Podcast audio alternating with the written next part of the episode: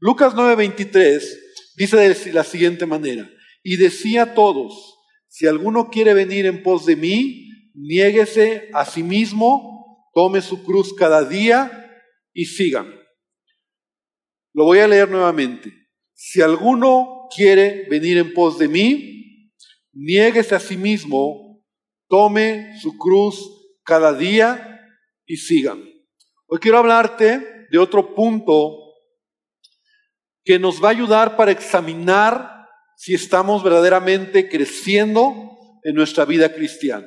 Hemos estado hablando de que el apóstol Pablo en la carta, en una de las cartas, en la segunda carta a los Corintios, ¿verdad? Él dice a los, a los cristianos, examínense a ustedes mismos si están en la fe. Estuvimos hablando por varios domingos que una de las evidencias o una de las cosas que te permiten saber que estás en la fe y que permaneces en la fe es un constante arrepentimiento. Hablábamos de el cambio continuo en nuestra vida. Todos nosotros estamos en un proceso. Nadie ya llegó. Todos estamos cambiando. Pero no hay nada más triste, ¿verdad? Que un cristiano que se queda a la mitad. O sea, no sigue el cambio en tu vida. Por el contrario, hablábamos de cómo a veces más bien retrocedemos a lo que ya habíamos dejado, ¿verdad? La vida cristiana se trata de cambiar. Ahora, el cambio es producto de un arrepentimiento, ¿verdad? Porque cuando la palabra de Dios te confronta, tú te das cuenta las cosas que ya no tienes que hacer. Entonces viene a tu vida un, genuino arrepentimiento, te das cuenta de que eso no agrada a Dios. Entonces, eh, arrepentimiento no es remordimiento, sino que verdaderamente cambias tu manera de ser en esa área o en esa pequeña cosa, pero ese es el proceso en donde tú vas dándote cuenta que verdaderamente eres un cristiano que está madurando, que está creciendo, porque estás cambiando. Hoy quiero hablarte de otro punto, porque un verdadero creyente, también una manera de examinar nuestra vida, es aquel que toma su cruz, como Jesús dijo, ¿verdad? Niéguese a sí mismo, si alguno quiere venir en pos de mí, niéguese a sí mismo, tome su cruz cada día y siga. Un verdadero discípulo, ¿verdad? Un discípulo de Jesús es alguien que hace lo que su maestro hace, ¿verdad? Imita la vida de su maestro. Es decir, no solamente está mirando de lejos, sino está imitando, haciendo y hablando, ¿verdad? Las cosas que su maestro le enseña. No es ser discípulo es más allá de ser alguien que aprende, ¿verdad? Porque tú en la escuela puedes aprender. Y hay gente que incluso puede venir a la iglesia a aprender. Pero aprender es sentarse y adquirir conocimiento. Un discípulo es aquel que se convierte en lo que el maestro me está enseñando. Y todos los que estamos aquí, ¿verdad? Tenemos un maestro que se llama Jesucristo. Amén. No solo queremos aprender, sino queremos ser como Él. Hay una gran diferencia. Yo quiero ser como Él. Ahora, cuando Jesús estuvo aquí en la tierra, muchas veces las palabras que Él hablaba para la gente eran de confrontación. La gente era confrontada, ¿verdad? En la manera en que Jesús les hablaba. Y quiero que vengas conmigo al Evangelio de Juan, en el capítulo número 6, en el versículo número 60. Juan capítulo 6, versículo 60 dice que al oír las al oírlas, dice así, y se refiere al oír las palabras de Jesús, ¿verdad? Muchos de sus discípulos dijeron, dura es esta palabra. ¿Quién la puede oír? Sabiendo Jesús en sí mismo que sus discípulos murmuraban de, murmuraban de esto, les dijo, ¿esto les ofende? Entonces muchos mucha gente que seguía a Jesús, que iba detrás de él, tal vez por sus milagros, tal vez porque se les hacía interesante, tal vez porque simplemente era algo novedoso, ¿verdad? Oír a un maestro como Jesús, ¿verdad? Y la manera en que hablaba, aún dice la, dice la escritura que la gente y los fariseos decían, este habla con autoridad, ¿verdad? No habla como los demás, era una manera muy particular, pero cuando Jesús los confronta, mucha gente se ofendió. Mucha gente dice que entonces empezaba a murmurar, ¿verdad? De lo que Jesús decía. Y esta palabra murmurar, ¿verdad? Eh, es una palabra que significa se quejaban, eh, rezongaban, ¿verdad? Eh, era una, murmurar significa una conversación de descontento en privado, ¿verdad? Entonces la gente como que no le gustaba lo que Jesús les decía. Entonces eh, Jesús les hablaba, los confrontaba y la gente empezaba, ay, ¿por qué? Y es como cuando tu hijo, ¿verdad? Tú le pides algo, por ejemplo, dices, ve a la tienda, ¿no? Entonces, ay, ¿por qué voy yo? Y, empieza a quejarse, ¿verdad? ¿Y por qué? Y yo, y, ay. Pero a final de cuentas lo va a hacer, ¿no? Y, y si murmura o se queja y todo, y lo hace, bueno, es parte de su crecimiento, ¿verdad? Malo es que no lo haga. Y a veces nosotros así, a veces cuando somos confrontados en la palabra que Jesús nos da, no nos gusta. Pero sabes, lo peor es que dice la escritura, más adelante, ¿verdad? Porque entonces Jesús dice ahí en, Juan capítulo 6, versículo 60, dice que la gente murmuraba y Jesús sabía esto. Versículo 64 dice, porque hay algunos de ustedes que no creen porque Jesús sabía desde el principio quiénes eran los que no creían. Entonces, la verdad es que muchos de los discípulos, de la gente que seguía a Jesús, ¿verdad? Eh, era confrontada. Y dice en el versículo 66 incluso, desde entonces muchos de sus discípulos volvieron atrás y ya no andaban con él. O sea, la gente que seguía a Jesús los discípulos que le seguían, muchos cuando eran confrontados con su realidad, ya no le seguían porque ya no les gustaba. Entonces Jesús siempre habló de realmente hacer lo que Él hacía, ¿verdad? Ser como Él.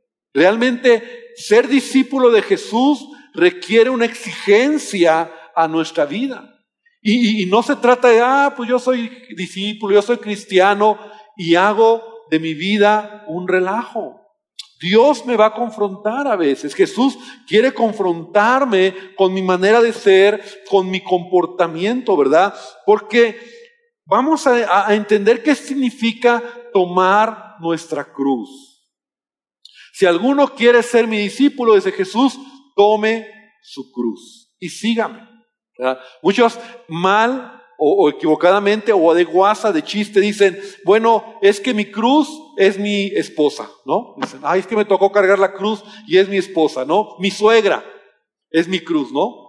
O un problema que tengo es mi cruz. O esta enfermedad que tengo es mi cruz. Eh, el problema o la situación económica, esta es mi cruz. No, no, no. Vamos a ver que no es eso tu cruz, ¿verdad? Y antes de avanzar, vamos a entender lo que realmente es el significado de toma tu cruz.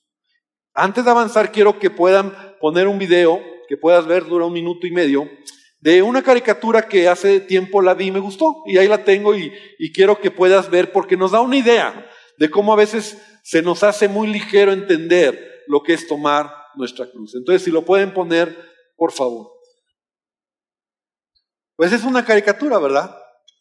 Y ojalá y no nos pase así, ¿verdad? Como diciendo, pues al fin y al cabo no es tanto. O sea, realmente, ¿qué es tomar nuestra cruz?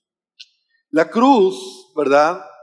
Hablando de en los tiempos de Jesús, era un instrumento que servía para matar a la gente, ¿verdad? Los romanos que habían heredado de los griegos esta pena de muerte y a todos los malhechores los crucificaban pero antes los azotaban.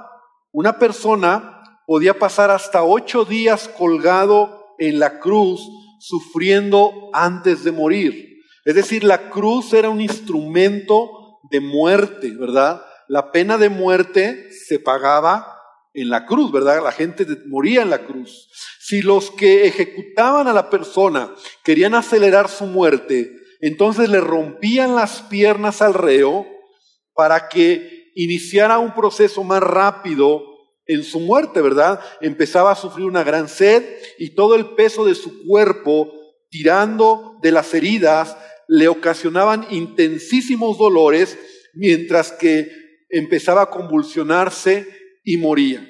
De tal manera que la cruz, ¿verdad? Era un instrumento no solamente de muerte, sino también de dolor. En los tiempos de Jesús nosotros entendemos que y más, más que en los tiempos de Jesús, aun cuando la iglesia no testamentaria encontramos en el Nuevo Testamento, aceptar a Jesús era para muchos saber que podían morir por causa del Evangelio.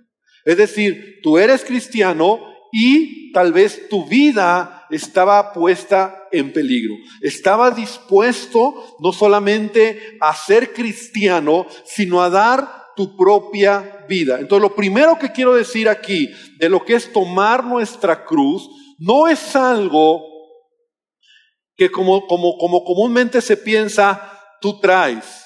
Tomar, tomar tu cruz es una decisión voluntaria del cristiano realmente de hacer la voluntad o hacer lo que Dios quiere en mi vida. Es decir, yo decido de manera voluntaria yo decido morir a mí mismo, yo decido cada día, ¿verdad? Ser crucificado juntamente con Cristo, yo decido, ¿verdad? Renunciar a aquellas cosas que podría elegir a lo mejor tomarlas, pero como hijo de Dios, tomar mi cruz es la decisión de ser como Jesús.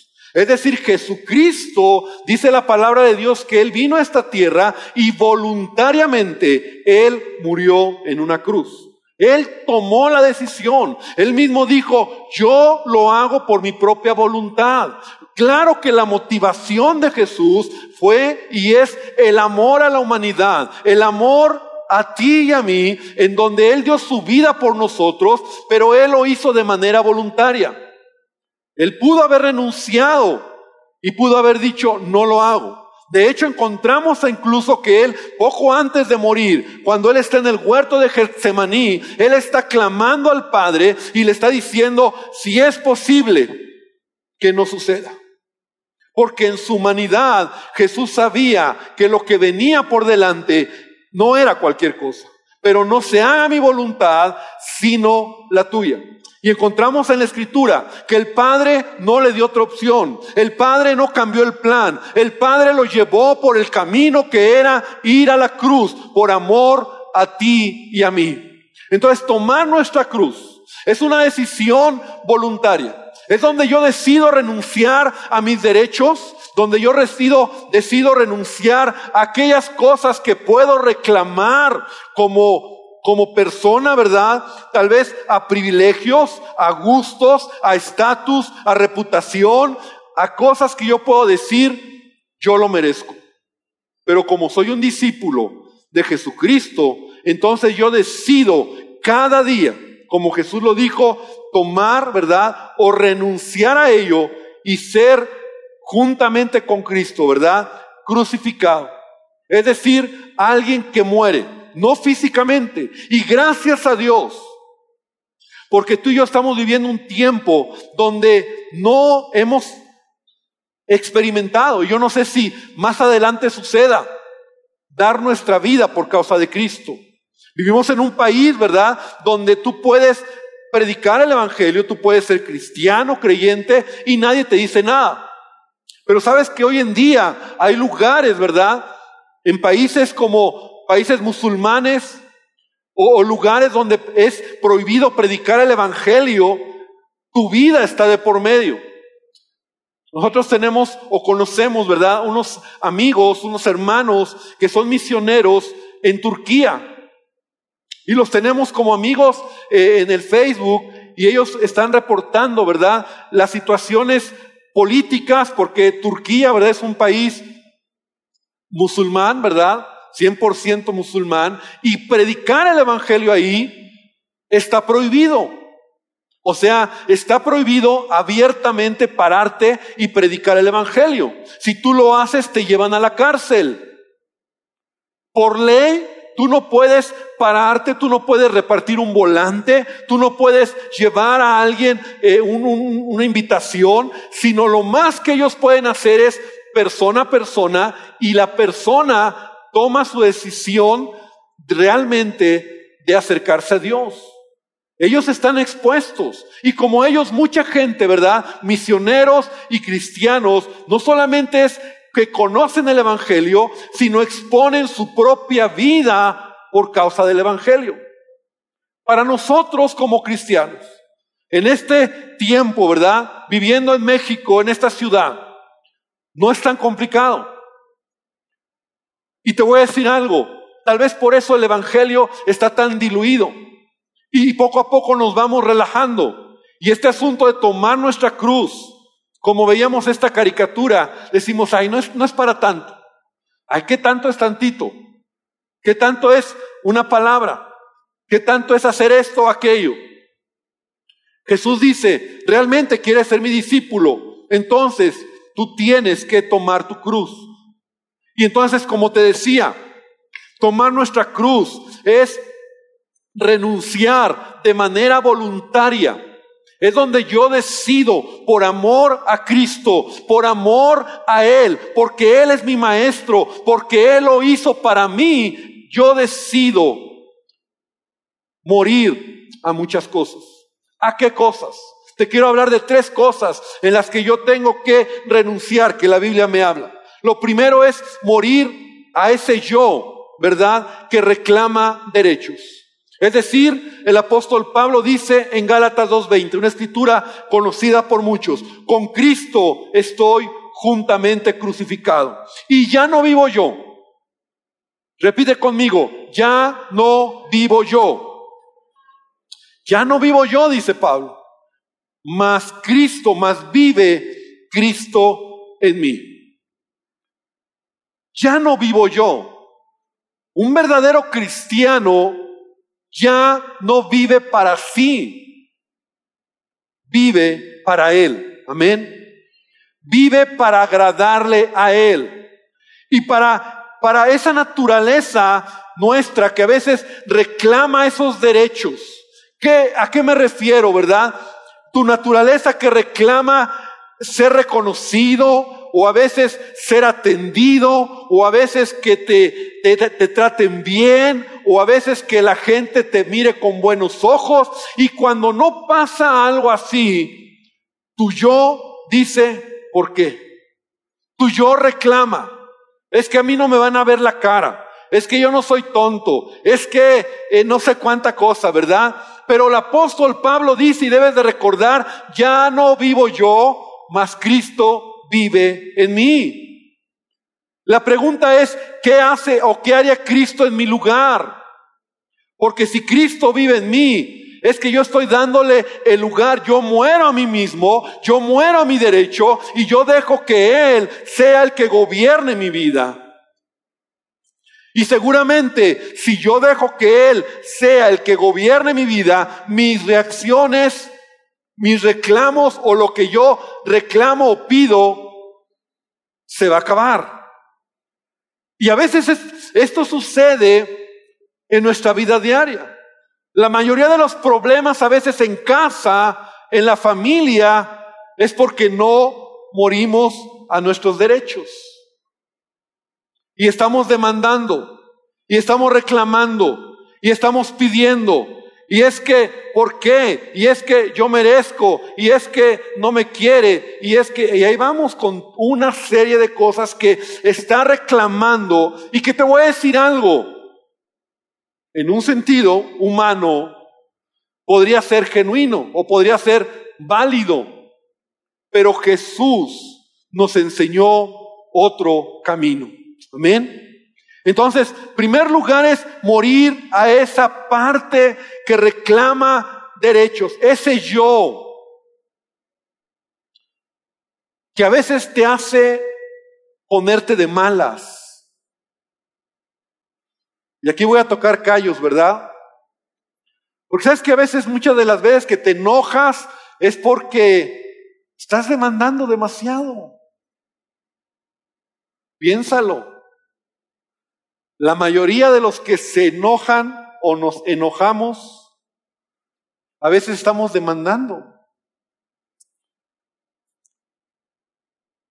Cuando tú decides morir, cuando tú decides ser como Cristo, entonces las cosas y tu perspectiva cambia en la vida. Número dos, tienes que entender también que vas a morir, a crucificar tus pasiones. El apóstol Pablo lo dice de esta manera, los que son de Cristo han crucificado la carne con sus pasiones y deseos. Gálatas capítulo 5 versículo 24. Han crucificado la carne con sus pasiones, porque nuestra carne, nuestra naturaleza reclama, ¿verdad? Todo lo que son las pasiones de nuestra carne. ¿Y cuáles son esas pasiones, pastor? Ahí mismo lo puedes ver en Gálatas. Y ahí adelante dice en el versículo 19, Gálatas 5, 19. Vamos a ver rápidamente esta escritura. Manifiestas son las obras de la carne. Ahora, estas obras de la carne son esas pasiones que te pueden gobernar. Adulterio, fornicación, inmundicia, lascivia, idolatría, hechicería, enemistades, pleitos, celos, iras, contiendas, disensiones, herejías, envidias, homicidios, borracheras, orgías y cosas semejantes a estas, ¿verdad? Acerca de las cuales os amonesto, como ya os lo he dicho antes, que los que practican tales cosas no heredarán el reino de Dios. Entonces, un creyente tiene que morir, tiene que crucificar sus pasiones. O sea, yo decido, por amor a Cristo, ser crucificado con Él. Yo decido entregar todo esto, que no solamente es pecado, sino que me puede desviar de mi propósito, me puede destruir, porque toda pasión que me controla me va a destruir eventualmente. Entonces, debo de tener mucho cuidado qué pasión me controla, qué está controlando mi vida, porque a veces decimos, bueno, no pasa nada. Claro que sí, toda pasión fuera de control en tu vida te va a destruir. Entonces, la palabra nos dice, y el apóstol Pablo le leíamos, hemos crucificado nuestras pasiones. Y número tres, Debemos de crucificar también, ¿verdad? Morir a este mundo, al deseo de agradar al mundo. Porque hay muchas personas, muchos creyentes que todavía les preocupa mucho lo que el mundo, lo que la gente que no conoce a Dios, ¿verdad? Te diga. ¿Ya eres cristiano? Ahora resulta que ya eres bueno, se burlan de ti, te dicen de cosas, te presionan para que peques como ellos pecan, te empujan para que hagas lo que ellos hacen, se burlan de ti, te critican, te juzgan y este mundo es así. Pero tú tienes que resolver ese asunto desde ya. Y te lo voy a decir el apóstol Pablo, ven conmigo al capítulo 6, versículo 14. Dice Pablo, pero lejos esté de mí gloriarme, sino en la cruz de nuestro Señor Jesucristo, por quien el mundo me es crucificado a mí y yo al mundo. Ahora, para entender un poquito mejor este versículo, te lo voy a leer en la traducción del lenguaje actual.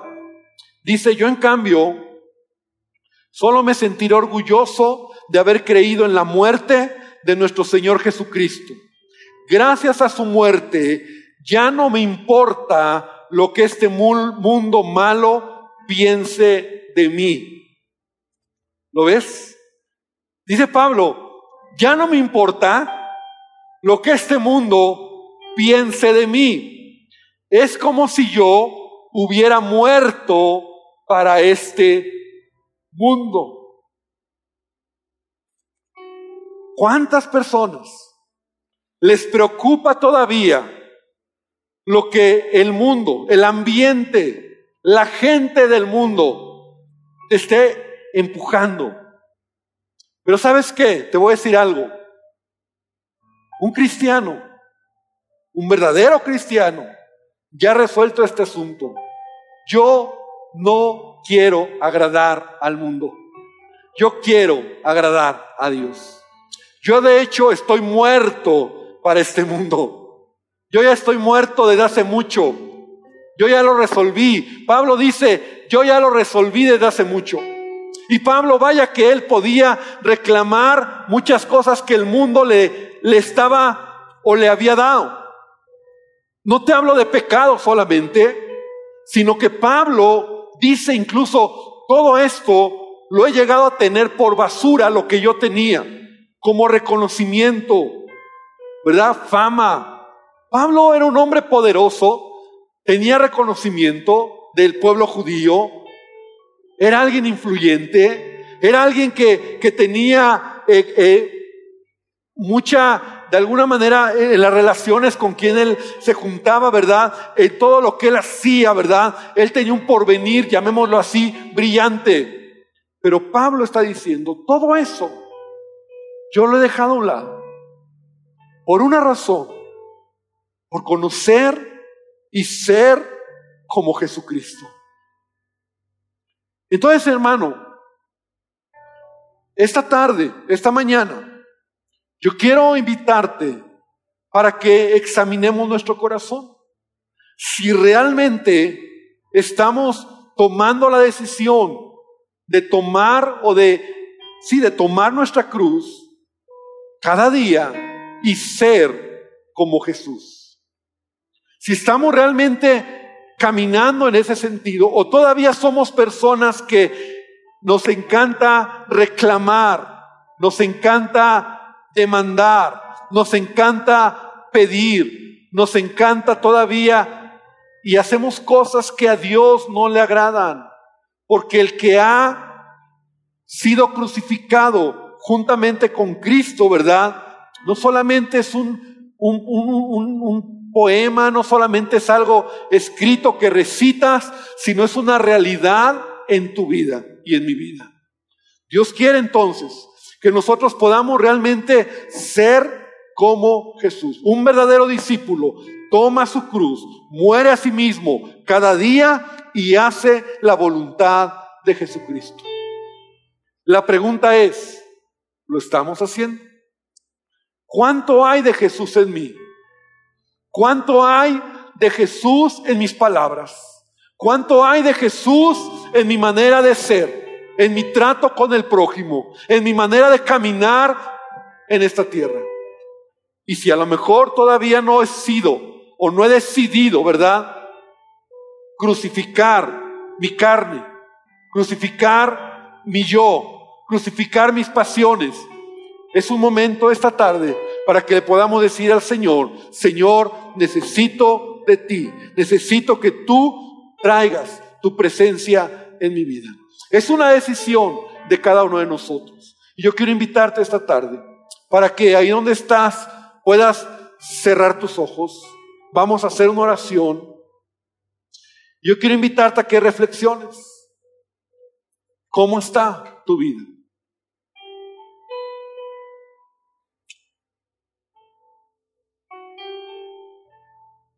Si alguno quiere ser mi discípulo, si alguno quiere venir en pos de mí, niegues a sí mismo, tome su cruz cada día y sígame. Cada día, cada momento. Y Señor, esta tarde venimos delante de ti. Y Padre, queremos pedirte que tú hables a cada corazón. Que sea tu Espíritu Santo el que traiga a cada corazón esta palabra ¿Qué tanto, Señor, estamos cada día tomando nuestra cruz? Cada día, Señor, renunciando a aquello que muchas veces reclamamos, pero no estamos dispuestos a poner la otra mejilla, no estamos dispuestos a amar, a perdonar, a, caminar la otra milla, a ser como tú, Padre. No estamos dispuestos, Señor, a renunciar a ese derecho. Nos ofende cuando oímos que alguien critica, que alguien juzga, que alguien dice mal de nosotros. Señor, a veces estamos siendo tan, tan sensibles, Padre, a, querer eh, obtener reconocimiento, fama, poder, Señor, como si eso fuera lo más valioso. Pero esta tarde queremos pedirte, queremos ser como tú, queremos ser como tú porque tú diste tu vida en la cruz por nosotros. Señor, nadie te obligó, nadie te forzó, tú lo decidiste de tu propia de tu propio deseo. Fue tu decisión por amor a nosotros, Padre. Y te pido esta tarde que tú lo traigas a nuestros corazones. Yo quiero invitarte esta tarde entonces para que te pongas de pie. Si en verdad tú hoy puedes decir, Señor, aquí está mi vida, aquí está mi corazón. Señor, yo levanto mi mano hoy y diré al Señor, yo quiero hacer tu voluntad. Yo quiero caminar en tu propósito. En verdad diré al Señor esta tarde, Señor, aquí está mi vida. Señor, soy tu discípulo, soy tu hijo. Yo quiero tomar tomar y abrazar esa cruz. Dile al Señor, clama al Señor esta tarde. No se trata de que de que hoy dejes que esta palabra pase por alto a tu vida. Dile al Señor hoy, escucha este canto.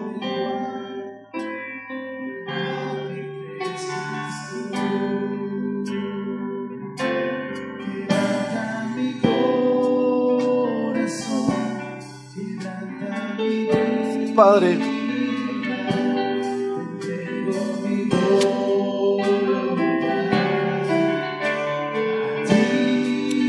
Señor,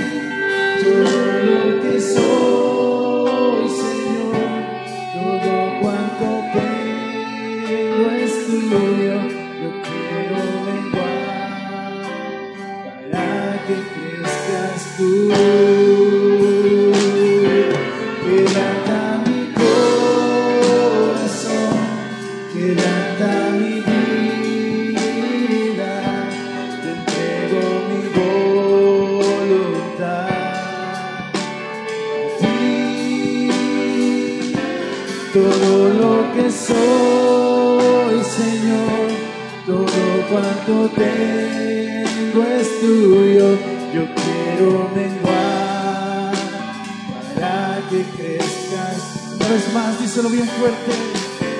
Quebranta mi corazón, quebranta mi vida, te entrego mi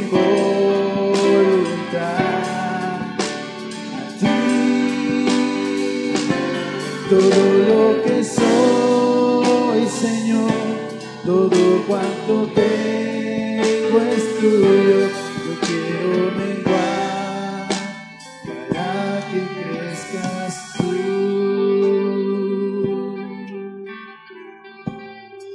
Señor, te damos gracias esta tarde. Señor, aquí está nuestra vida. Señor, decidimos cada día agradarte, Padre. Queremos hacerlo. Queremos, Padre, cada día tomar esa cruz, ser crucificados juntamente contigo en nuestra carne, en nuestras pasiones, en lo que el mundo nos ofrece y ser como tú. Señor, queremos seguirte, queremos ir detrás de ti, y parecernos a ti, Señor. Padre, que tu palabra cuando nos confronte nos cambie y no seamos de los que nos volvemos atrás o de los que huimos o de los que nos alejamos, porque sabemos que hay que hacer un cambio. Queremos ser transformados por ti. Y esta tarde yo te pido que tú bendigas esta palabra, que tú nos ayudes, Señor, a caminar en tu propósito. Señor, te pido que tu presencia sea sobre cada uno de nosotros. Llévanos con bien a nuestros hogares, Padre, y que esta semana podamos ver tu gracia, podamos ver tu bendición. Y antes de terminar aún, yo quiero decir a los amigos que hoy nos visitan por primera vez que Jesús te ama. Y si tú nunca has dado tu vida a Jesucristo o has dejado que Él tome el control de tu vida, hoy Él quiere bendecirte, hoy Él quiere tomar el control de tu vida. Y sabes, la manera es que tú le puedas dejar a Él y que con tus palabras hoy le digas a Jesucristo que Él entre a tu corazón y que tú le digas, Señor Jesús, entra en mi vida, necesito de ti. Quiero que tú tomes el control. Perdóname por todo pecado, perdóname por toda ofensa.